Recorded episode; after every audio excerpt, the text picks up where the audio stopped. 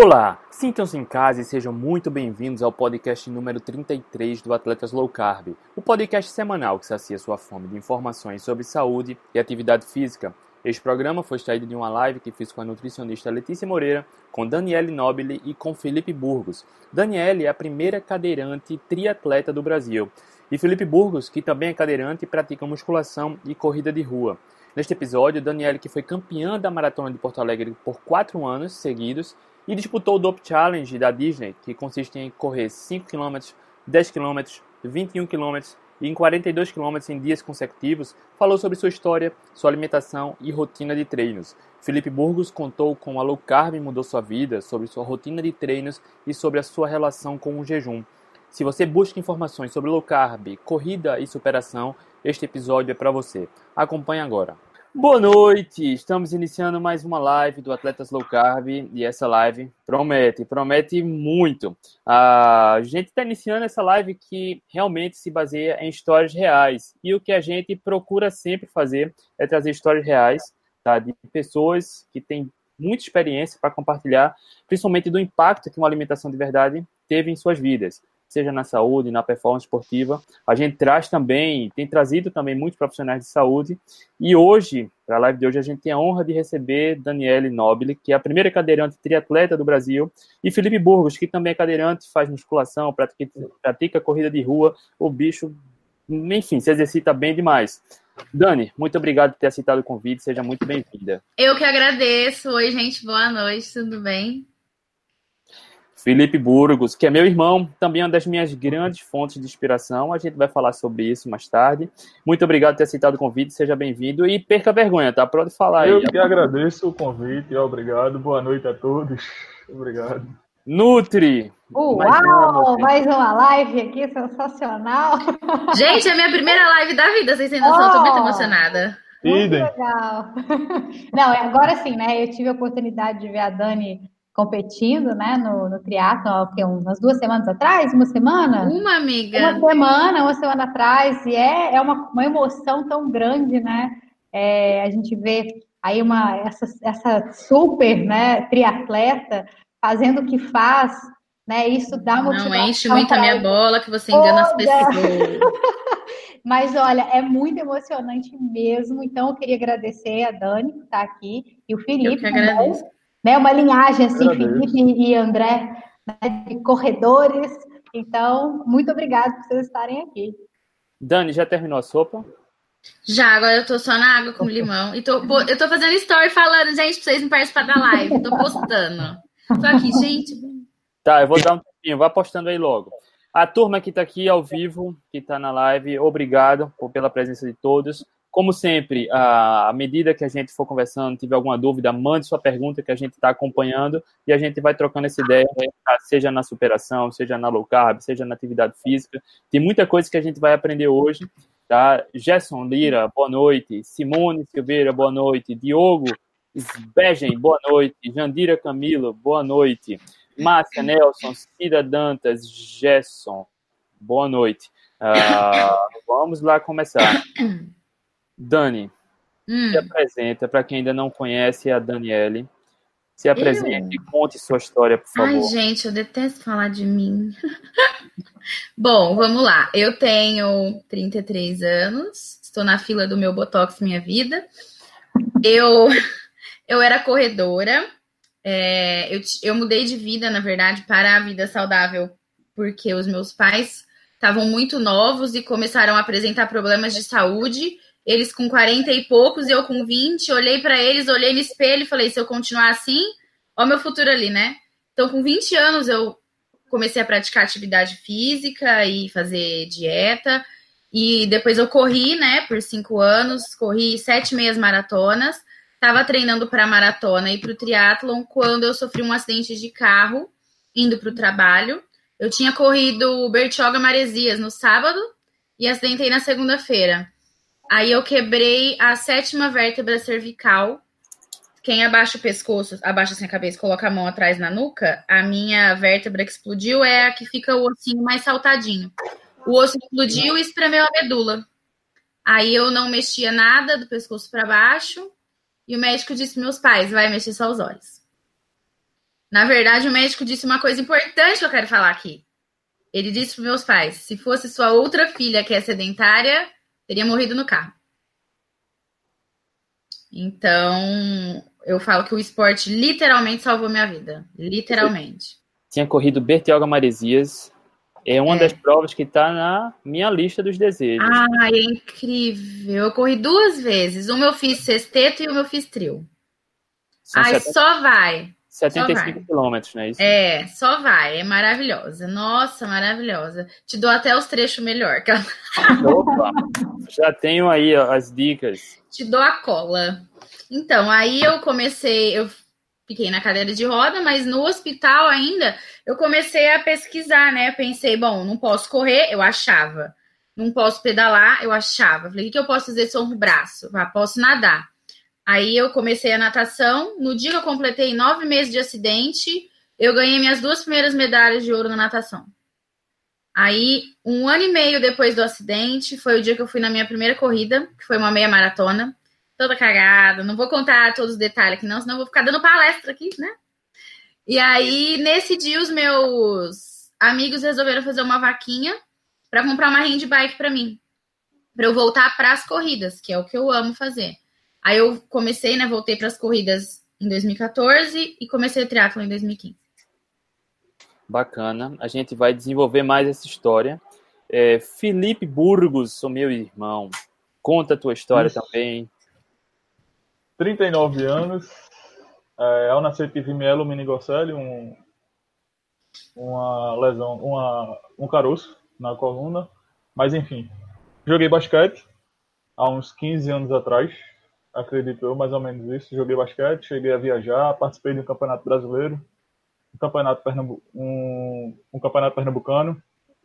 Depois, por, por motivos particulares, deixei de jogar para estudar e meu irmão, que me levou para as corridas de rua, ele começou aquela história que todo mundo já sabe, né? ele estava acima do peso e tudo mais, e não podia mais ficar naquela, e começou as corridas de rua e me arrastou para as corridas de rua, e não consigo mais deixar, já se foram 15 corridas, poucas, né? mas bem gratificante, a maioria com eles, com ele, na, na companhia dele, e alguns anos também pratico musculação. Faço musculação e, graças a Deus, é, não consigo mais deixar. É muito bom e concordo com a Daniele quando ela fala muito bem da atividade física que salvou a vida dela, que bom. E não não posso usar o mesmo termo, não salvou a minha vida, mas é como se eu tivesse o mesmo sentimento. Não consigo mais deixar a atividade física não. É muito bom. Dani. É muito bom mesmo. Qual é, é, Você é a primeira triatleta brasileira, mas esse é, é, é, o esporte que você mais gosta de praticar? Ou tem alguma modalidade específica, ou natação, ou corrida? A corrida, porque eu tenho o histórico, né? Eu estava treinando para o triatlon, que era um sonho fazer. Então, eu realizei esse sonho e realizo toda vez que eu consigo fazer uma prova. Mas é aquela coisa assim, o triatlon, você acaba ficando muito tempo sozinho. Porque a parte do pedal é cada um por si, a galera só passa, te dá um oizinho para quem te ultrapassa, ou quem tá vindo de lá para cá, você daqui para lá. A natação é você e você. Na corrida, nas provas de corrida, nas meias, nas maratonas, é gente com você. Bom, é que eu sou lenta, né? Eu não sou da seleção brasileira de atletas cadeirantes que corre lá na frente e corre sozinho. Eu sou do que corre na muvuca e eu gosto de correr na muvuca porque a galera grita, bate palma, e eu, eu consigo com, é, manter os meus amigos de quando eu andava, nas mesmas provas que eu, porque no triatlon é difícil. Tanto porque eu comecei o triatlon depois, né, do, da cadeira, como poucos amigos meus já eram triatletas antes, mas a minha turma da corrida, tanto de Ribeirão, quanto de São Paulo, quanto de outras cidades do Brasil que eu tinha amizade, gente, eu sou da época das comunidades de corrida no Orkut. Olha essa velhice! Então eu consegui manter todos esses amigos, eu consegui encontrar essas pessoas na prova e correr com eles, nem que fosse um pouquinho, porque a cadeira é mais rápida, né? É, você estava treinando, indo treinar, participar da sua primeira meia maratona quando aconteceu o acidente? Foi Não, estava treinando para a primeira maratona, eu tinha maratona. feito sete meias já. Uhum. E já correu alguma maratona? Depois da cadeira? Sim. Mais de 10. Não, só a maratona no Iron. Não, eu corri mais de 10 maratonas. Eu, eu sou campeã da maratona de Porto Alegre quatro anos seguidos. E eu fiz o Dope Challenge em 2018, que é a maratona da Disney, são as quatro provas em quatro dias, né? Quem não fez, faz, gente, é maravilhosa, melhor prova da vida. 5 km na quinta, 10 na sexta, 21 no sábado, 42 no domingo. Eu fiz um monte, já não sei mais nem as contas. Não sei, eu tenho que pegar. Eu tenho a lista de corrida que eu já fiz para não perder. Sério, que eu não consigo decorar. Aí eu, eu tenho que olhar na lista e contar. Um dia eu conto e te conto. Um dia eu conto e te conto. Caramba, você realizou, correu prova pra caramba. Eu me lembro uma maratona que eu corri em Porto Alegre, que a Dani tava lá, mas aí eu tava com vergonha de falar com ela. Sabe aquele emoji que faz assim? É verdade. Eu corri 2014, 2015 e 2016 em Porto eu Alegre. Eu tava em 2016 porque foi Porto Alegre 2016 foi a minha primeira maratona da Mas vida. Foi, foi lá em Porto Alegre? Aqui, eu tô aqui agora congelando porque o boy é daqui. Entendeu? Aí eu fico assim, ó, congela aqui, vai para Ribeirão, descongela. Volta, congela, vai para Ribeirão, descongela. Dani, a, a, a, é importante também o tipo da cadeira, né, para correr a maratona. Uh, a cadeira convencional do dia a dia é. é ela não é permitida, na verdade. Tá? Não é permitida para competir, não, né? Porque ela, não, para corrida nenhuma. A, a única corrida que é permitida, que na verdade só pode com ela, é a Wings for Life. Porque a Wings for Life não é uma corrida para a gente competir, apesar de ter um campeão.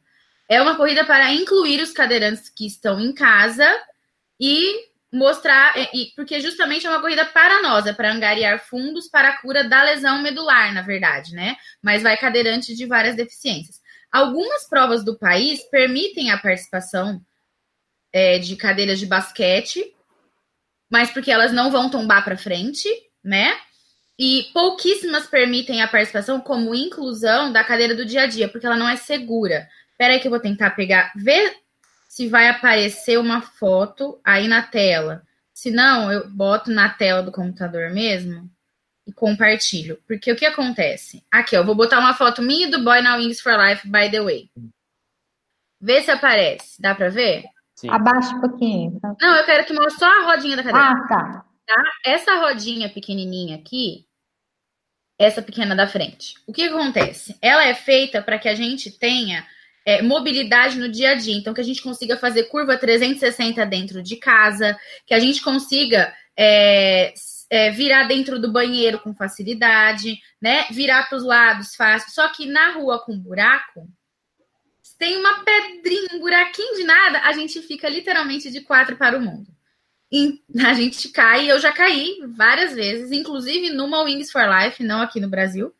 É, porque ela não é, não, ela não foi feita para isso, né? Para andar em velocidade ou para alguém te empurrar correndo, não, não é segura. Então, a cadeira de atletismo, que eu vou mostrar uma foto para o pessoal, quem não conhece, ver a diferença, né? Isso aqui é uma cadeira do dia a dia, ó. E a cadeira de atletismo, ela é feita para isso, para, ou ela tem essa roda maior zona, que aí se tem algum buraco na rua, a gente vai embora. Eu perguntei isso sobre a cadeira porque eu acompanhei muito com meu irmão quando ele uhum. decidiu a, é, participar da primeira corrida de rua comigo. Ele com a cadeira uma... do dia a dia, né? Foi. E é difícil é. pra caramba. É, é difícil pra caramba. Então, a minha primeira corrida, eu, eu também fui com a cadeira do dia a dia, só que eu fui com uma adaptação que chama Dragonfly. Ela gruda ela levanta as rodinhas pequenas e coloca uma roda na frente e ela vira tipo uma handbike, mas você fica sentado, mas ela é lenta mesmo assim. E, e então você imagina você com ele ou ele sozinho tocando na cadeira e você do lado ou você querendo empurrar para ajudar. É, o medo eu tenho, só se, só se o Felipe é o Superman, mas eu tenho medo de cair danado. Eu morro de medo de cair, porque qualquer buraquinho a gente já perde a estabilidade completamente. Tem, tem. As, as, minhas primeiras 5, 6 corridas foram com a cadeira convencional. Aí depois com a cadeira de corrida mesmo. A diferença é, é muito grande. É, algumas provas elas permitem. Ah. É, ou porque, por exemplo, não foram tem deficiente. É, às vezes prova ah. que não tem deficiente nenhum competindo, aí eles ah. querem abrir as portas para que tenha, eles permitem que você vá, sabe? Mas, por, por, exemplo, provas homologadas, elas não, não é permitido. Aqui em Recife eu nunca vi, sinceramente, nada que tivesse algum critério no, no momento da inscrição sobre o, a cadeira, né? Porque dentro da cadeira para corrida existem também outras outras diferenças, né? Tem a handbike, tem a outra que é, o triciclo. Enfim, isso, tem é. o material da cadeira também interfere, né? De alumínio, ferro. É, na verdade, assim, o material é, não existe diferença nem se você for fazer prova homologada, é, nem para prova de pista, por exemplo, ou prova de rua, o material da cadeira é indiferente. Ela precisa ser uma cadeira de atletismo. Algumas organizações de prova, como Porto Alegre, por exemplo, eles diferenciam entre as cadeiras de corrida e as handbikes, e eles premiam ambas. Tem lugar que só premia cadeira de corrida. É, as majors, as maratonas internacionais, elas diferenciam as categorias, só que premiação em dinheiro, por exemplo, é só para cadeira de corrida. Poucas majors dão algum troféuzinho para handbike. Tem major que nem é, dá. A Disney, mesma coisa. Eles diferenciam, mas a premiação é só para cadeira de corrida. Mas por que, que eles colocam a handbike? Porque a handbike é mais barata e é mais fácil. Cadeira de corrida é mais difícil, tem técnica. É, eu, o Felipe tem a mesma questão que eu. A gente não consegue sentar em cima da perna.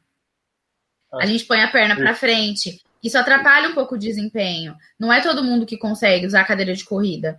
É, a handbike é mais fácil de usar. Então, algumas organizações de prova permitem as duas para incluir mesmo. Falar, ó, galera, os deficientes aqui, ó, tem essa diferença, tá todo mundo bem-vindo. Exato, e se meu irmão puder falar também da sua experiência, porque ele também se adaptou, não, não se adaptou perfeitamente ao tipo da cadeira, né? É difícil. É, ela, é, a cadeira, eu acredito que ela não foi. Ela foi, foi bem feita, mas a pessoa não tinha tanta experiência na fabricação da cadeira. Então, devido à minha lesão, eu desço muito com o tronco e acabo é, com falta de ar. Eu fico deitado em cima de mim mesmo. Mas eu também fico com falta de ar. Pois é, é, eu fico com Porque falta de ar. aperta, na verdade, o diafragma. Exato. Então, acabei que largando, praticamente, infelizmente, acabei que largando a cadeira e estou em busca de outra, no qual eu possa, tentar, é, possa ficar numa posição mais confortável. E não deite em cima de mim mesmo e pressione o diafragma. Não sei se é possível, mas enfim. Depois a gente fala em box. ah, tá ok. Mas é isso. Eu Dani. senti muita dificuldade. É, eu também, disso. quando comecei. E tem algumas provas que eu não consigo nem comer muito antes da prova por causa disso, quando é prova só de corrida. Porque aperta o diafragma e aperta o estômago, aperta tudo. Dani, como foi que a low carb chegou na sua vida? Ai, gente, vou resumir a história. É, eu comecei é, no esporte, aí eu tava procurando performance, procurei um nutricionista esportivo que me entupiu de carboidrato, como a maioria, infelizmente, ainda faz. Só que, como eu tenho lesão medular alta, meu batimento cardíaco não sobe, aí meu gasto calórico é menor, meu gasto calórico é mitocondrial, eu aprendi isso com alguns médicos. E na verdade, verdadeira, era para eu comer. Ui! Caiu. Pouco carboidrato, desculpa, pouco carboidrato pelo meu tipo de lesão. Só que esse nutricionista não tinha experiência com usado medular, não o culpo, né? Me entupiu de carbo, gente. Aí eu virei o que? Uma bola de boliche. Aí eu fui numa médica que começou a cortar a minha meu carboidrato aos poucos, né? É, para eu, porque é aquele choque. Quando você começa a low carb, eu falo que eu queria comer o pneu da cadeira de roda, curtindo o travesseiro, o pé da cama, o pé da mesa. Eu queria comer a vida. Dá aquela fome, dá aquela coisa né? Você fica nervoso, aquele desmaio. Eu falo que a abstinência de droga é igual. É. Então ela começou, em vez dela arrancar tudo, ela começou a tirar aos poucos para quê? Para eu sofrer mais vezes. É, é. Aí depois que eu tava habituada, teve uma amiga minha que ela teve um câncer e ela é, foi fazer a, a tomografia para ver se o câncer tinha voltado ou não, né? Aquele de controle. E o médico injetou uma solução de glicose e ele falou para ela: "Ah, o câncer se alimenta do açúcar". E ela falou isso na época no Snapchat. E eu fiquei chocada. Eu falei, meu Deus, preciso. Eu já comia pouco açúcar, eu falei, preciso tirar mesmo. E ela indicou alguns nutricionistas é, que estavam nessa pegada de pouco carboidrato. Ela explicou, eu não vou explicar aqui, porque a Nutri depois explica se precisar, o que acontece quando a gente come um carboidrato, vira açúcar, não, né? E ela indicou alguns nutricionistas que estavam trabalhando com low carb, eu nunca tinha nem ouvido falar. E eu comecei a seguir alguns deles. Foi uma... em que ano? 2015, começo de 2015. Aí eu comecei a fazer por minha conta o que eu aprendia com o que eu ouvia das nutricionistas, né? Inclusive da minha nutricionista, que, eu, que é a Lara Nesteruk, e do Dr. Souto, que eu comecei a ler o blog dele, que é a primeira coisa que a gente faz, né? A gente descobre low carb. Qualquer pessoa, qualquer nutri, qualquer médico. Aí a segunda coisa que você descobre, doutor Souto, aí você destrói o blog. Assim, né? Você decora. Você acha que você é um perito na arte da low carb porque você já leu tudo que o homem escreveu. aí eu é, consegui uma consulta com a Nutri, que na época é, não tinha tanta fila, é porque eu morava em outra cidade mesmo. É, em dezembro de 2015. Aí ela alinhou as cagadas, porque qual era a cagada que eu fazia? Que é a cagada que todo mundo faz? Tira o carbo e se entope de gordura assim, ó, injeta, né? Eu comia gordura demais. Aí ela limpou essa quantidade de gordura e eu tava me preparando para o Pan-Americano de triatlo. O primeiro que eu fui em 2016. Então ela fez uma e é importante salientar isso, justamente porque o nosso perfil aqui é atletas low carb, né? E a dieta de um atleta low carb é diferente de uma pessoa que treina para emagrecer low carb. Tanto que algumas amigas minhas que estavam fazendo low carb falavam: Ah, eu quero ver a sua dieta. Eu, não, não é Nutri. Não é verdade? É. Uhum. É completamente. Ainda mais porque eu fazia três treinos por dia. E as pessoas vão na academia e fazem musculação 40 minutos e estão morrendo, né? E, a, e aí a minha dieta, né, era diferente justamente para eu não perder performance, porque o Pan-Americano era em março, e para eu emagrecer um pouco e também para eu não sentir pela terceira vez a abstinência do negócio, né? Dani, você emagreceu quanto? Ao todo na vida ou com a low carb? Com a low carb. Tem ideia? Não, não foi tanto assim, porque eu já não tava gorda. Que na verdade eu tava bem gorda quando eu voltei da reabilitação do Sara. Aí o do tava muito gorda pro, pro mais magra que eu estive com a low carb, que não é hoje, infelizmente. Você disse que virou uma bola de boliche, podia ser de boliche para onde tênis, alguma coisa assim. É, não, mas 12 quilos assim ao todo, de quando eu tava bem boliche para quando eu tava bem magra. Agora eu tô assim, eu tô mal de futebol meio murcha. Não tô de tênis. Ainda não tô de tênis, porque eu arrumei um marido que não é low carb. High carb, high sugar, high farinha, high tudo mais. Aí eu fico naquela briga constante, né? Mas depois que passou a crise de abstinência, você tem a tua relação com a low carb hoje, como é? Tranquila.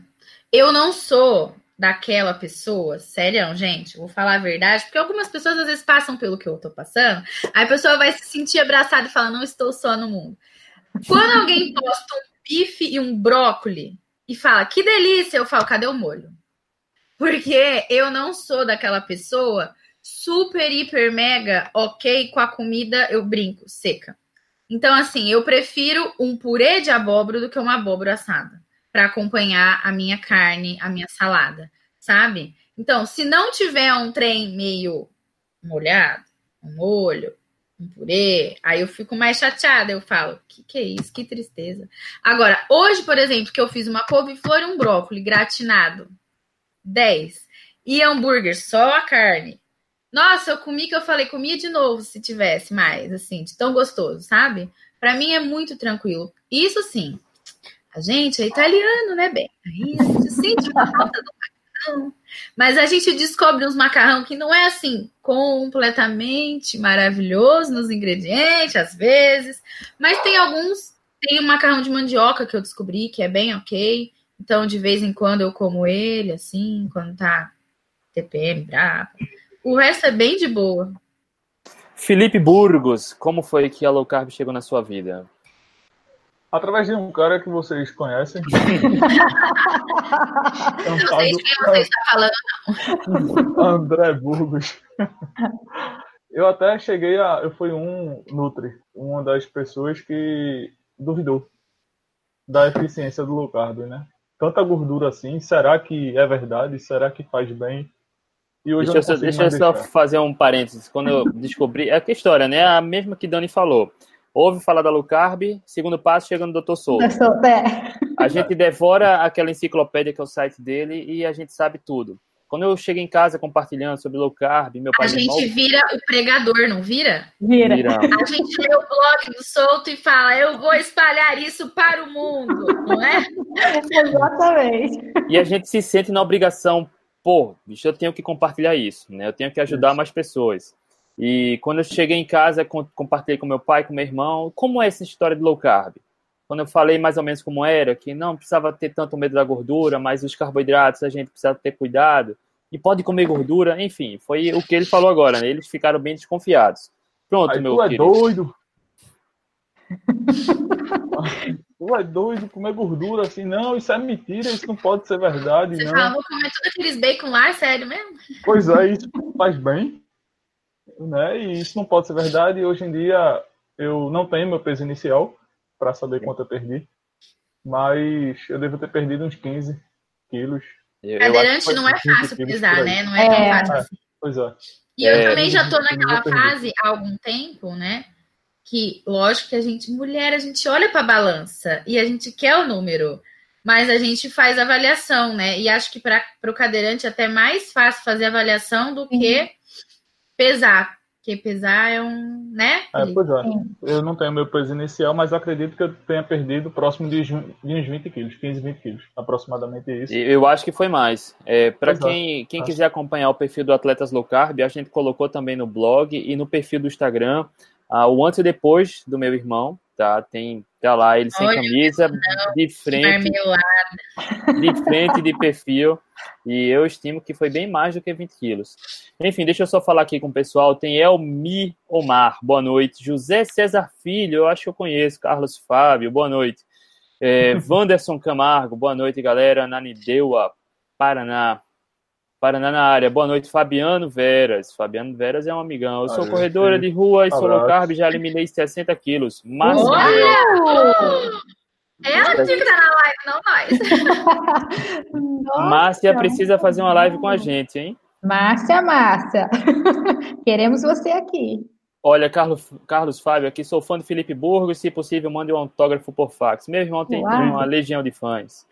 André Junqueira, boa noite, amigos. Boa noite. Boa noite. Bem, aí meu irmão emagreceu pra caramba, sabe? Ele tinha também umas questões. Ele, na live que a gente fez com o Dr. José Neto, Nutri, não sei se você lembra, eu fiz uma pergunta para ele sobre para quem tem um rim, sabe? Que meu irmão Sim. precisou extrair um rim em 1999, se eu não me engano, ele pode confirmar. 98, 99, por aí.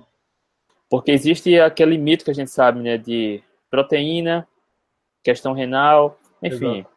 E meu irmão hoje come a, a, o apetite e a dosagem e tinha muita infecção. E como é hoje após a low carb? Eu só posso acreditar que tem a relação. Eu não me lembro a última infecção que eu tive.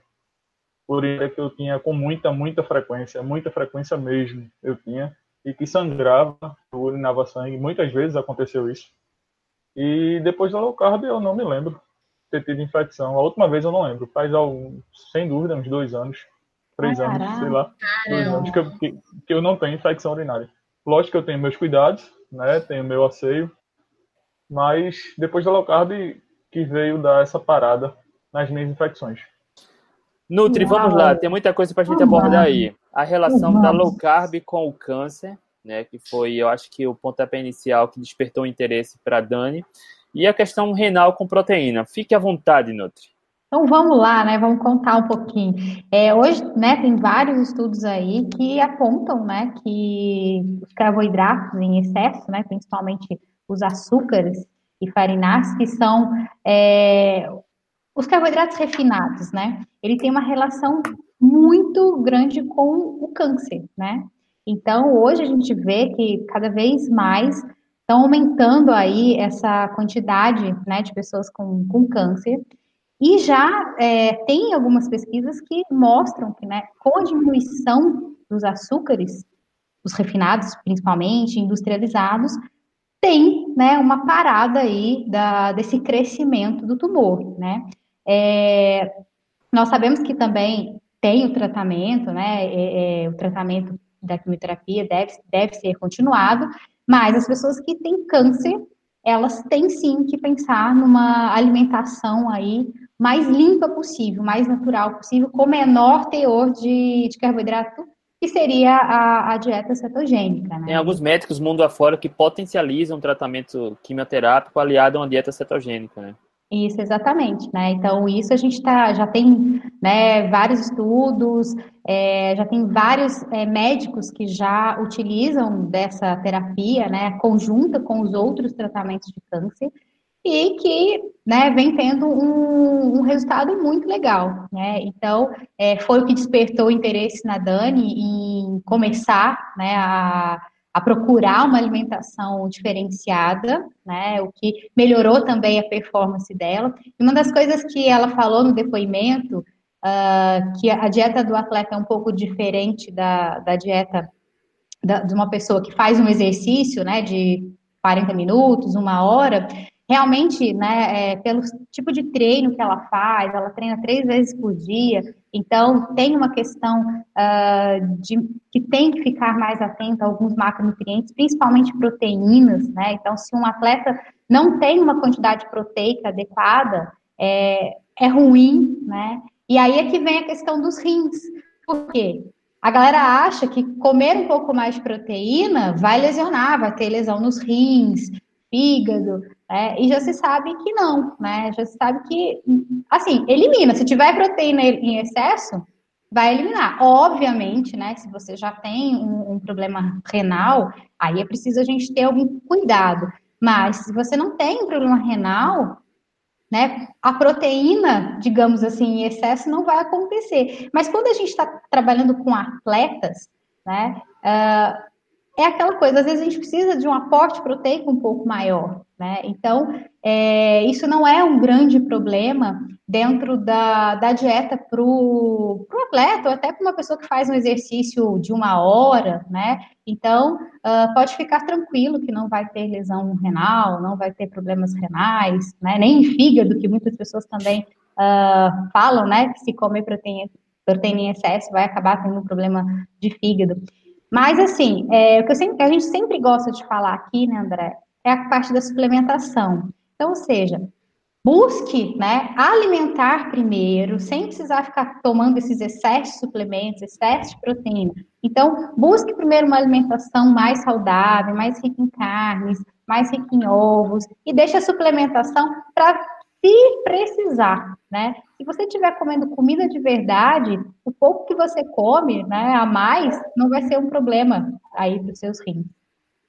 Perfeito. Dani, como é a tua rotina de treinos hoje? Num período, num ciclo para competição? No pré-competição? Sim. Ah, no, muito super perto do pré, a gente tira o pé, né?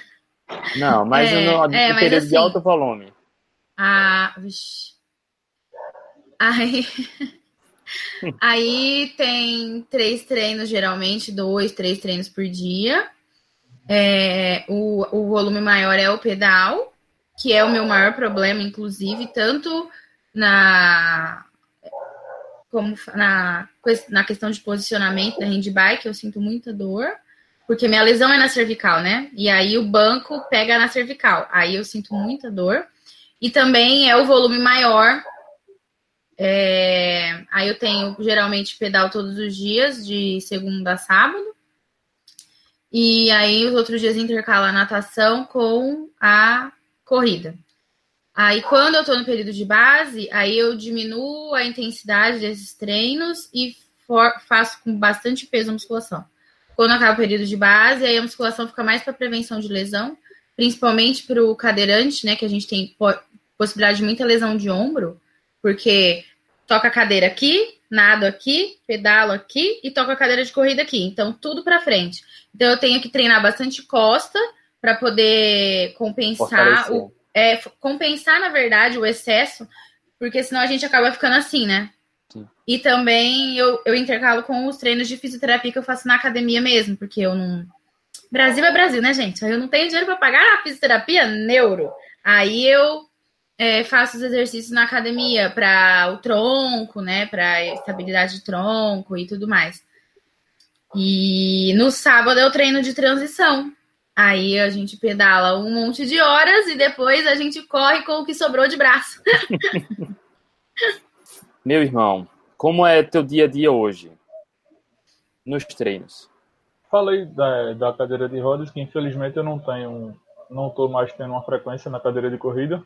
Né? Faço um, um treino ou outro na minha cadeira convencional mesmo, num parque que tem é, aqui perto de casa. Isso é uma dica ótima para cadeirante. E... Fazer treino no parque com a cadeira normal, porque o pessoal fala, eu não tenho dinheiro, mas a, academia não é acessível. Eu falo, vai pro parque, isso é uma dica ótima. É. Pois é, que bom. eu vou, sempre que posso eu vou para o parque fazer meus treinos. E na academia, frequentemente, segunda, quarta e sexta, eu tô na academia para fazer minha musculação. E Dani falou uma coisa bem, bem, bem verdadeira, que é o cadeirante tem um, uma uma chance maior de lesão no ombro, e meu irmão teve isso também, né? É, há, aproximadamente dois anos sofri uma cirurgia, decidi fazer uma cirurgia de reconstrução do ligamento do ombro que eu rompi mudando de uma cadeira para outra. Eu quase caiu no chão, aí para evitar a queda, acabou rompendo. Eu travei o braço e acabou rompendo, e aí eu, eu relutei para poder fazer essa cirurgia. Como é que eu vou ficar com o braço só durante um tempo, né? Um braço na tipóia mas a sensação depois da cirurgia foi porque eu não fiz antes. Eu deveria ter feito antes. Recuperou foi tudo bem. muito fácil, graças a Deus, e a gente se virou muito bem e deu tudo certo. Hoje eu não tenho mais a lesão, graças a Deus. Dani, Dani, chegou o momento dela revelar uma coisa que ela fez um suspense quando a gente tava falando Isso. no WhatsApp hoje cedo, tá, meu querido? Ah, olha só, segredos. Eu também não sei. Ela disse que ia revelar hoje, ah, agora eu, na live. Eu queria ver a cara de vocês quando eu falasse. Então tá. É o seguinte, quando a gente fala de low carb, atividade física, para quem se depara com, com essa, essa combinação, né, pela primeira vez, gosta de saber na prática como são nossas estratégias. Dani, como é a tua alimentação pré, intra e pós treino, Eu prova? Quero contar do intra que ele vai morrer de catapora. Não, assim, ó, a minha alimentação, é, eu eu tenho a questão da minha pressão baixa por causa da lesão. Então, de manhã eu sempre preciso comer coisa salgada. Então, é, ovo mexido quando não tá frio, né? Que aí eu vou lá, saio do aquecedor, faço ovo mexido. Quando tá frio, eu já falo pro boy, traz um queijo aí para mim, né? Pra, pra dar uma neutralizada na, na pressão. É, gente, não pode ter medo de fruta, né? Então eu como fruta, principalmente é, antes de treino longo. Então eu como sim. É, isso assim, de pré-treino, né? Que você tá falando? É ovo, às vezes, dependendo dos treinos que eu tive durante o dia, eu tomo proteína, né? Um whey ou algum. É, uma, alguma barrinha de proteína, alguma coisa assim. É, principalmente se eu tô na rua ou se é, sei lá, eu treinei na rende, acabei o treino e tenho que ir pra academia agora, senão não vou mais, sabe? Aí eu, ao invés de pegar um pão e sair comendo, eu prefiro pegar um whey e sair tomando, aquela coisa, né? É, no intratreino, nos intratreinos longos, principalmente treino Eita. de transição, aí que é Porque assim, testei várias coisas, tá? Principalmente na parte do sal. Não me dei bem com cápsula de sal. Quem não sabe, gente, eu faço prova. É, por exemplo, o meio Ironman, que o máximo são oito horas de duração. Não pode passar disso. Agora, você imagina você ficar, por exemplo, seis, sete horas lá fazendo uma prova sem comer um trem salgado. Não dá. Eu não me dei bem com cápsula de sal. Aí eu tentei chips de parmesão e secou a boca. Aí eu tentei o queijo como que você fica no sol com aquele queijo no, no saquinho no seu bolso? Derrete, né? Não dá. Complicado. Não dá. É, e a, a, eu me dei super bem com frutas secas, então uva passa, banana passa sem açúcar, pelo amor de Deus, damasco e salgado, torresmo do bicho caipira. Oh. Que bacana! Eu como torresmo no treino, gente! Olha que coisa ruim! Que legal. Como? Eu levo saquinho mesmo. Quer ver, ó? Pra que eu não estou mentindo? eu não estou mentindo.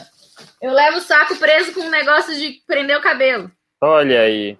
Ó, Olha a tática. Mas Levo- Nutri. levo Nutri mesmo. ritmo. Não vai entupir as artérias, não, Nutri? Então não top não. A cara que ela fez, a cara de vocês dois, na hora que eu falei, eu como dois. Ela fez uma cara. Gente, eu vou ter que assistir de novo. Eu vou ter que tirar uma foto da tela e circular vocês. Felipe Mas é Burgo. É legal, porque é é uma, uma opção não só para né, para os cadeirantes, enfim, mas para Não, pra qualquer pessoa, porque assim, ó, pessoa. cápsula de sal, às vezes a pessoa não se dá bem, Sim. né? Aí eu- to- a maioria das pessoas que não curte a cápsula de sal tenta os tipos de parmesão. Pra mim não rolou, seca, prega a boca. E a gente, a, para quem não sabe, né? Quem tem lesão medular, a bexiga não é igual. Então, tipo, não dá pra eu simplesmente fazer um xixi no pedal igual os atletas. Quanto mais água eu bebo, pior é pra mim nessa parte, né, do banheiro. Sim. Eu falei, gente, eu não posso tomar, comer um, um chip de parmesão e tomar meio litro de água. O que, que eu fui testando várias coisas. Testei até pão de queijo, tá? Fica aqui entre nós. Corta, corta. O que melhor me. Assim, ó. Torresmo. Não, mas é, é importante falar isso, porque Sim. não tem uma regra geral que funcione para todo mundo. Não, Você tem que testar. Tem que testar. Tem É, que e- testar. E tem que ir te- fazendo esses testes justamente para ver o que, que, que, que rola, né? É igual assim, tem pessoas que gostam de treinar em jejum, tem pessoas que não se dão bem com jejum. Então, não tem como a gente chegar e falar assim para todo mundo que todo mundo é, tem que seguir aquele padrão e botar todo mundo dentro da caixinha. Não é bem isso, né? Eu É acho tão que pessoal é muito que- pessoal, é que o individual. Wanderson até falou da estratégia dele de comer neve durante a prova, não foi, não? é. Agora, o pior que o torresmo é a neve, né? Não, O pior que o torresmo é a neve. torresmo ainda dá pra Eu- gente comprar. Agora a neve no calor, não sei como que ele faz. E meu irmão, Felipe eu Burgos. Uma ligeira impressão que às vezes que eu fiz meu treino com a, em jejum, o meu desempenho foi muito melhor. Muito melhor. E o que é que você É. consome antes? Qual horário que vai pra academia? O que é que consome antes? Hoje à tarde. Hoje à tarde, é, almoço por volta do meio-dia e vou para a academia por volta de três da tarde. E toma café da manhã? Nunca, quase nunca. O cafezinho da manhã é, um- é o café da manhã é um cafezinho mesmo, é uma xícara de café. Dificilmente, muito dificilmente mesmo eu como no café da manhã. Pronto, aí a gente já chega no- numa outra parada aqui que estão falando sobre o jejum. Como é a tua relação com o jejum? A minha, eu praticamente não como no café da manhã. Não sentindo fome no almoço, eu não almoço. Não sentindo fome na hora de jantar, eu não janto. E assim eu vou levando. E recentemente passei quase 72 horas, quase 72 horas Em jejum. em jejum. Chocado. Um pouco E tá, e tá 40 vivo aí, né? Treinando? Treinando, Treinando. treinando. Set- Pouco quase mais de 72. 48 horas passei. Mas foi jejum, né, calórico? Fez uso Tô- de algum... Calórico É. ou metabólico? É, Eu Tomou- sei, eu leio. Consumiu o que durante o jejum? Não, só, só líquido. Água, Óleo. café. Café, Água colocou óleo de coco, manteiga, alguma Não, coisa? não, nada. Puro. legal. Sem puro caloria café, café puro e água. Muito bom. Dani, Dani já tem uma, uma relação diferente com o jejum, né? É, é, justamente por causa da minha pressão, né? Eu já fiz alguns treinos em jejum é, em casa, no rolo, né, da bike. Que aí a gente põe o rolo, a gente é um suporte, que eu ponho a bicicleta e treino como se fosse uma ergométrica. É, a Nutri tentou uma estratégia de jejum, uma vez que eu tava meio bolota, né, por causa do começo de namoro, filho. Você abre uma exceção aqui, outra ali, outra ali. Quando você vê, você abriu um ano de exceção e explodiu, né? As roupas não cabem. Aí ela falou, vamos tentar. Eu, não, e eu nunca tinha feito jejum. Aí ela falou, ó, vamos tentar uma estratégia. Eu tinha feito aquele jejum natural, né? Tipo, day off, você acorda sem fome, você fala, ah, ficar em casa mesmo, vou comer agora, não vou só almoçar. Que preguiça de fazer, de fazer café da manhã. Mas nessa estratégia tinha os jejuns programados às horas, né? E o maior que eu consegui fazer foi um jejum de 20 horas no day off. É, nos dias que eu tinha jejum de 15, 16 horas, era um pouco complicado. Meu treino na bike, por exemplo, não saía porque a minha pressão. Então eu percebi que para mim o jejum é, seria uma estratégia de emagrecimento, mas num momento que o meu treino não pode ser tão intenso, porque, por exemplo, eu passo mal mesmo se eu não comer um trem e eu já ponho sal na língua e eu via que nem assim, sabe? É, então, quando eu tô no day off, eu às vezes faço um jejum de pular o café da manhã, né? Alguns dias, por exemplo, ah, não vou treinar de manhã. Aí eu tento, às vezes, segurar quando eu tô mais gordinha. Mas no, no geral, assim, eu meu, o jejum para mim, infelizmente, vai de pessoa para pessoa, vai de corpo para corpo. Ah. Por isso que eu falo, não força, gente, não força. Porque eu, eu, prefiro não fazer o jejum do que ter um desmaio, mas não é por falta de comida, gente? Porque tem umas banhas aqui, ó, tem reserva, não é por falta de reserva. No meu caso, é a minha pressão mesmo. Não vai, não vai. Ué, vou fazer o quê? Vou. Não vou.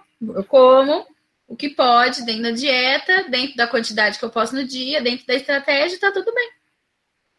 É, e aí, mais uma, mais uma vez, cai na, na individualidade, né? Cai, porque a, a, questão do jejum é que você acaba ficando né, com a insulina mais baixa, a consequência de estar com, com a insulina mais baixa é que você tem a perda de sais. Então, no seu caso, né, que você já tem a pressão mais baixa, é fato, né? Você vai passar mal. E qual que é a vantagem de você fazer uma estratégia que você vai passar mal no treino? Nenhuma, porque não. você não quer. A, última coisa que você quer é passar mal. Né? Não, e assim, ou uma estratégia que eu não consiga treinar se eu sou atleta. Então. Não tem é, não tem jeito. Então, tem, aí tem, vai de, por isso que falo, vai de pessoa para pessoa. Assim como o Felipe gosta de fazer o jejum e se sente muito bem nos treinos, para você não deu certo. Não, eu assim, ó, em dias de prova de corrida ou treino de corrida que eu vou correr cedo, prova até 10 quilômetros, eu como bem pouco por causa daquela questão que eu e o Felipe falamos, né, do nosso posicionamento que aperta o estômago, aperta o diafragma. Agora, se eu vou fazer treino de transição, treino de natação, ou eu vou pedalar, não dá, não dá. Mas eu já testei. Aí eu vi que não rolou, então eu não faço mais. Tem que testar, não tem jeito. Não adianta a pessoa falar, jejum não é para mim. Ou falar, não, eu, jejum é minha vida, se ela nunca testou. Não dá. Exatamente. E não adianta forçar também, né? Eu, como eu falei, eu faço assim, eu não sinto fome de manhã, não como, não sinto fome na hora do almoço, não como, não sinto fome na hora de jantar, não como. Ah, eu Quando queria a... não sentir fome, gente. Eu deixo isso acontecer. o sonho da minha vida é falar, não estou com fome. Olha que bacana. André Junqueira. Perdi 30 quilos. Um peso do meu peso tomava dois remédios diferentes para pressão alta. Tinha pré-diabetes. Hoje não tomo nada. Virei atleta, estou competindo em natação e agora me apaixonei pela corrida. Arrasou. Vamos nos ver em provas legal. aí. Vai fazer a primeira meia em setembro. Uau! Parabéns. Em setembro? Rio? Tô tentando é. lembrar. Tô tentando lembrar que, que meia que tem em setembro. Deve ser no Rio. Não Sei lá, escreve aí, André. escreve, é, André, que prova. Vai que escreve algum de nós vai, menino. Márcia Nelson, açúcar e trigo é peso na certa na corrida, verdade. O segredo é bicho e planta, jejum intermitente também ajuda. E é verdade, essa história de jantar de massas é um tiro no pé, porque o carboidrato tende a render muito líquido. Então... Gente, eu fico muito mal, vocês não têm noção. Muito mal, muito mal. Olha, uma pergunta bacana de Vinícius, Dani. Existe o muro do quilômetro 30 na maratona para cadeirantes? Vou te contar, assim, ó, eu já fiz várias maratonas de handbike e algumas de cadeira de corrida. Tem muita diferença. A meu ver, para Daniele, tá? Pode ser que algum outro, outro cadeirante sinta diferente. Para mim, a cadeira de corrida, as sensações se aproximam mais na cadeira de corrida do que na handbike para corrida normal. Eu, eu sinto mais isso. Na handbike não tem muro nenhum, vambora, é isso aí. Agora, na cadeira, gente do céu. na, o muro, na verdade, assim, é... não é no 30, é lá pro 35.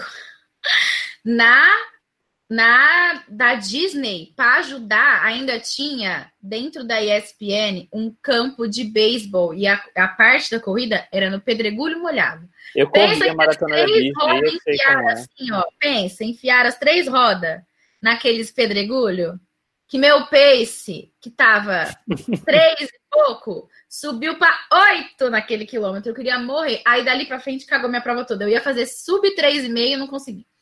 E na, em Nova York também, no 32, 33, menino, começou a dar um calor e tava um frio danado. Falei, meu Deus, eu preciso de água, eu preciso de água. Então, tem, né? Depois do 30 o bicho pega mesmo. Lá, mas para mim é lá pro 35. O bicho pega. Eu corri a maratona da Disney, eu sei qual é. É até bacana passar no ESPN, que fica um locutor anunciando. Gritando, e ele ficava falando assim, ó. Lá vai a Daniele! Eu não, você não tá falando. Aí ele, banda, toca pra Daniele! Ele ficava, vai, vai, vai! E eu, puta, porque ai, não podia falar palavrão. Gente, eu tava. Porque eu tava voando. A hora que chegou ali, fez. Fró, enfiou assim, ó. Parecia areia movediça. E eu falava: Homem, não grita, por favor.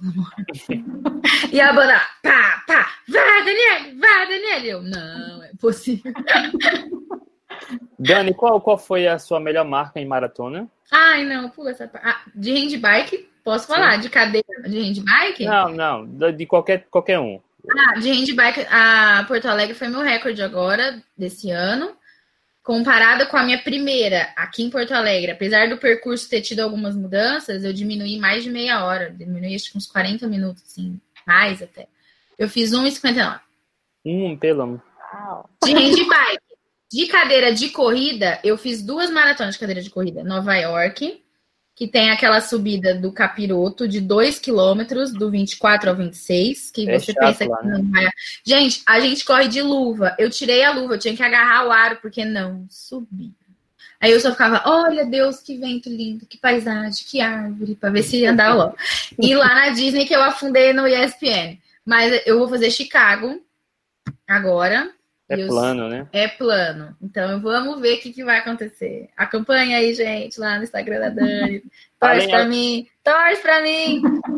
Além de Nova York, qual foi a outra major? Já correu alguma outra major? Não, foi a Nova York foi a primeira. Meu plano são todas as majors, que já era meu sonho quando eu andava, né? Gente, esperei 10 anos para correr Nova York, imagina. Então, como nós é pobre, a gente junta dinheiro só, tipo, uma major por ano. E para ajudar, ainda tem marido que também começou a correr por minha causa. Então, Fizemos nós dois Nova York, agora nós vamos para Chicago, aí no outro ano. Aí Boston, que tem índice, talvez quando a gente tiver uns 60 anos a gente consiga desenvolver. a altimetria de Boston é chatinha também. Mas você vai gostar, É, deixa eu ver aqui. Olha aí, o André falou que mora na República Dominicana. Ele vai correr a maratona de San Domingo. Aí ele vai para meia. Ah. Diz que é bonito lá. Essa meia maratona aí. Eu não conheço. Conta para nós depois, menino. Né? Conta para nós. E eu fiquei intrigado, eu gostei dessa estratégia do torresmo durante treinos, mas durante prova também leva torresmo? Dani? Levo, super levo. Maratona de Porto Alegre, torresmo no bolso. Opa!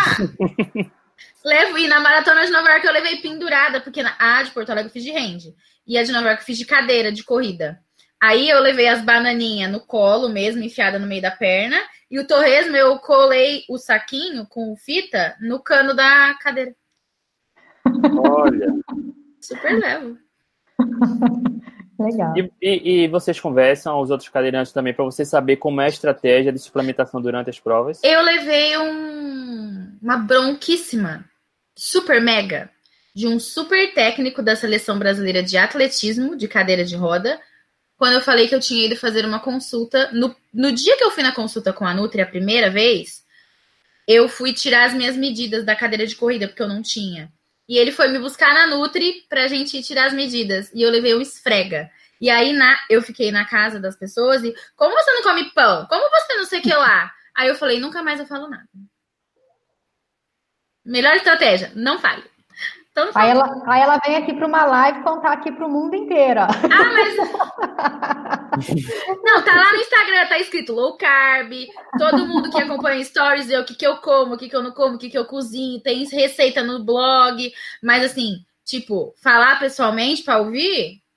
Não, porque se a família, às vezes, os amigos não entendem, por que, que os outros é. atletas. É, então, assim, né? Quando eu fui no Alimente. Ai, como chamava aquele médico? Qual? Esqueci. O Moreno. Alto. Ele ficou. Malhota? Não. Ai, Nossa, o, malhota. o, o da, da Inglaterra, esqueci. Isso, é uma malha.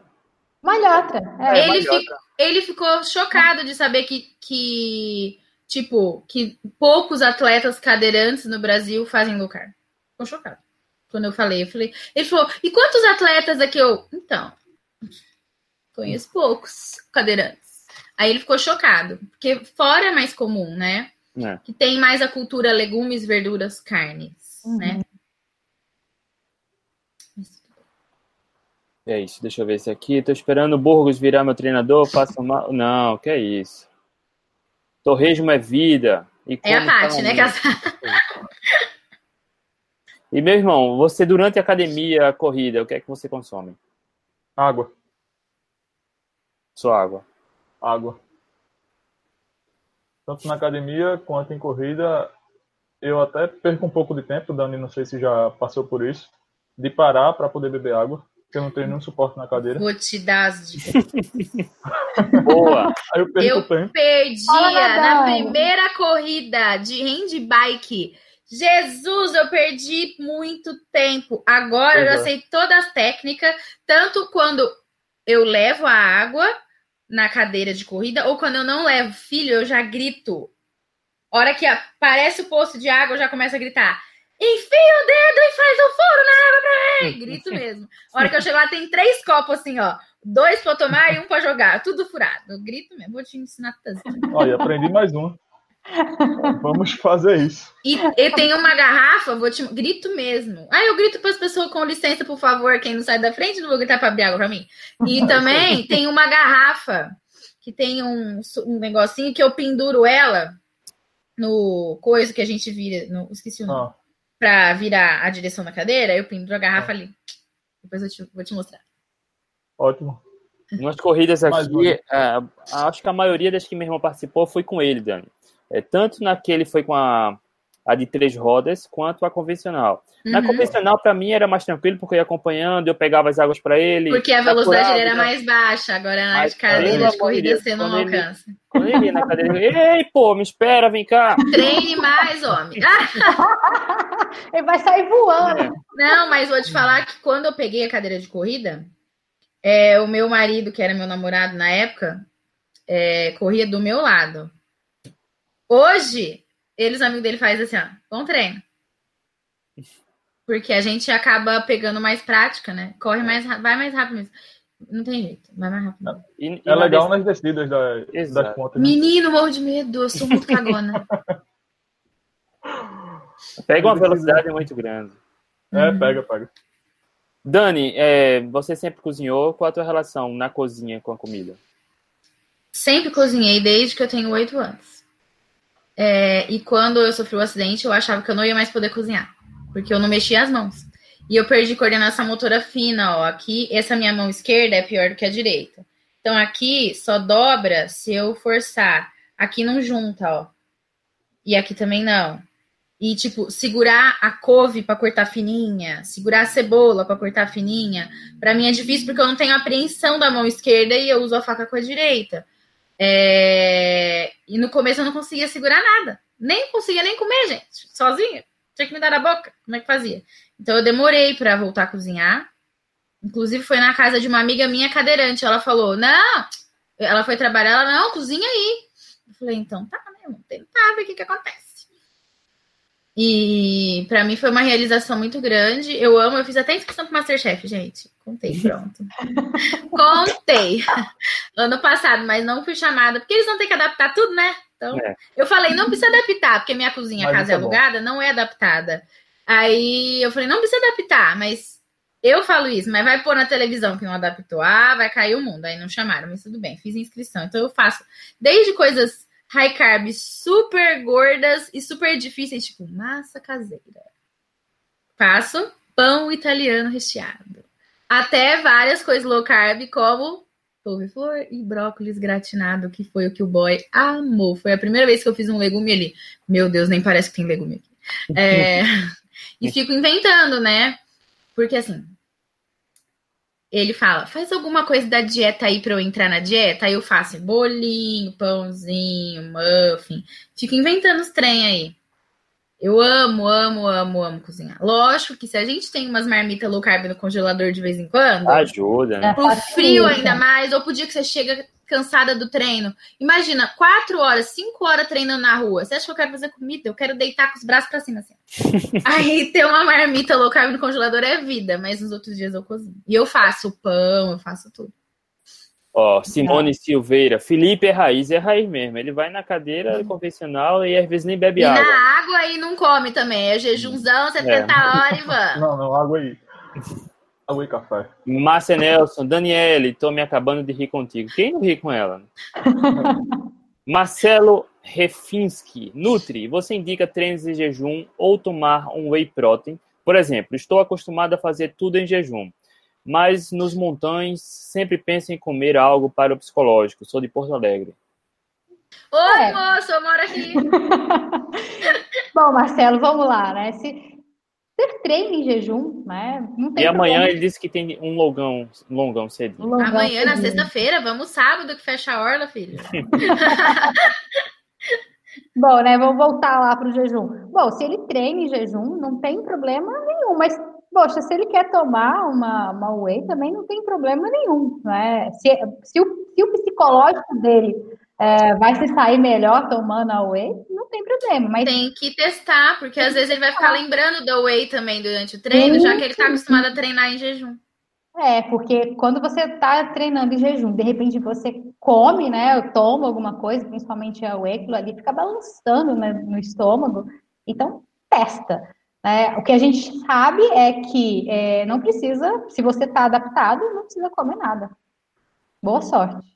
E tem que testar, testar, saber como se identifica. O que importa mais é como você se sente confortável, né? O que acontece muito, né, né, de pessoas ter medo um pouco do- de treinar em jejum, é porque às vezes faz parte de alguma equipe, né, de alguma assessoria, e a gente vê que são pouquíssimos atletas, né, ainda que, que fazem, né, treino em jejum, fazem low carb. E aí qualquer, se a pessoa vai testar e vai passar mal, ai, o povo vai cair de pau matando. É, então, então às vezes esse psicológico é mais, nem é dele, né, nem é da pessoa, mas é mais assim pela, pelas influências que tem, ah, você vai passar mal, você vai, né, desmaiar, enfim, aí a pessoa acaba ficando com medo e se bobear até acontece justamente por conta do psicológico. Então, Ó, e só, só a título de informação, né? O Ramadã é, tem milhões, bilhões de adeptos no mundo, né? Que é dos muçulmanos. E é claro que tem atletas dos mais altos níveis. E se isso fizesse algum mal, a gente já saberia disso há milhões de anos, né? É, tem uma pergunta aqui interessante de Gerson Lira, Nutri. Tá vendo aí? Muito tempo em jejum por mais de 12 horas. O corpo não fica com déficit nutricional e ainda treinando. Depende. Às vezes sim, né? Às vezes vai fazer um, um- um treino, é, fica muito tempo em jejum, né? Tem que, tem que rever isso daí, né? Ah, dependendo também do, do, do tempo de treino, né? Às vezes está treinando, tendo um volume de treino muito grande, às vezes não é interessante fazer um jejum muito prolongado, né? Então, é, pode, pode sim ter um déficit aí nutricional e que às vezes é interessante é, pensar de, de uma outra forma depender do volume do treino, né? Como é que ele está fazendo. O jejum é seguro e o treinamento de jejum traz alguns benefícios, mas abusar dele ou se for mal planejado pode hum, ter resultados insatisfatórios, né?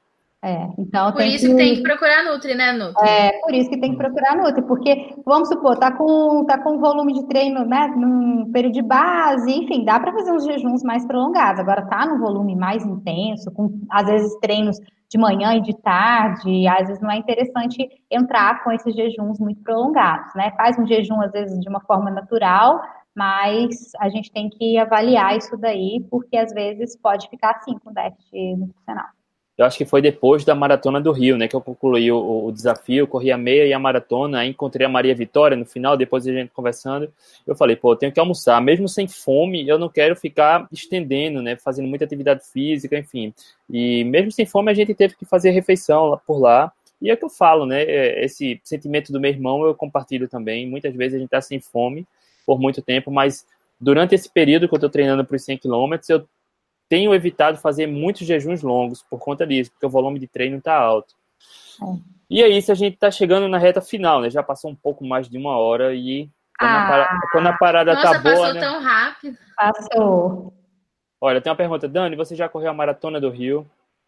Não, não. Eu fiz é, quando eu andava duas vezes a meia, aquela internacional que era da Globo, que larga 9 horas da manhã. Horrível. É, inclusive foi a minha primeira meia maratona da vida e a minha última, tirando a Bertioga Maresias, que eu fiz 29, né? Mas contando meia mesmo, foi a primeira e a última andando, né? Quando eu andava. Depois da cadeira, não fiz mais é, nenhuma prova lá no Rio e Maratona ainda não. Eu queria ter feito esse ano o desafio, só que a gente precisa trabalhar, não é mesmo? E aí eu fui dar uma palestra na sexta-feira, lá em Santa Catarina, não ia dar tempo de chegar. E mesmo que eu fosse só para maratona, eu ia chegar muito cansada e aí eu não ia fazer a prova que eu gostaria, talvez. Aí não fui. Ano que vem está nos planos. Felipe Burgos, vamos lá. Quais são os seus próximos desafios? Fazer 21 em breve, se Deus quiser. Eu quero fazer minha meia maratona. É um sonho meu e eu quero fazer e eu vou fazer em breve, se Deus Devia ter vindo para Porto Alegre, que os 21 é plano, menino. Olha aí, Tá friozinho, né? entrou na lista. Já que é plano, ótimo, facilita, né? Entrou na lista. É, e certeza, eles trocaram o percurso. Se por acaso eu fizer alguma meia antes disso, pro- põe no projeto para maratona para o ano que vem, que eles aceitam tanto rende quanto cadeira de corrida. E tem algumas subidinhas na maratona, mas comparado com a primeira, com o primeiro ano, bem menos. Se eles mantiverem o percurso deste ano, pouquíssima subida para a cadeira. Mudou o que, Dani? De 2016 para cá, já mudou todo o ano. É, é, mas as mudanças são bem pequenas, né? Porque eu acho que a outra Na verdade, ah, assim, ó, do ano passado pra cá, tá? A largada mudou pro Barra Shopping, não é mais lá naquele lugar que foi 2016, naquele parque. Sim. A gente passa em volta do parque, mas não é mais lá. E ano passado a gente saía do Barra Shopping e fazia. O Barra tá aqui, tá? O shopping. A gente fazia assim. E aqui tinha uma subida, pior do que a descida, né? Aí a gente passava em frente ao shopping e ia embora. Aquela parte da cidade, como eu não sou daqui, eu não conheço muito bem para falar as ruas, mas mudou alguma coisinha no percurso centro, lá, né? é, pelo centro, mudou, passava pelo centrão mesmo, ali em frente à prefeitura, em frente a um outro coisa, museu, alguma coisa. Cortou esse pedaço, cortou. Então agora que a gente faz tipo um oito ali na frente do Barra Shopping. A gente larga pra cá, pra, pra direita, aí faz isso aqui, aí volta, aí onde a gente subia, agora a gente desce, faz ao contrário, passa em frente ao Barra Shopping de novo. Então a meia maratona é praticamente só ali, praticamente só plana.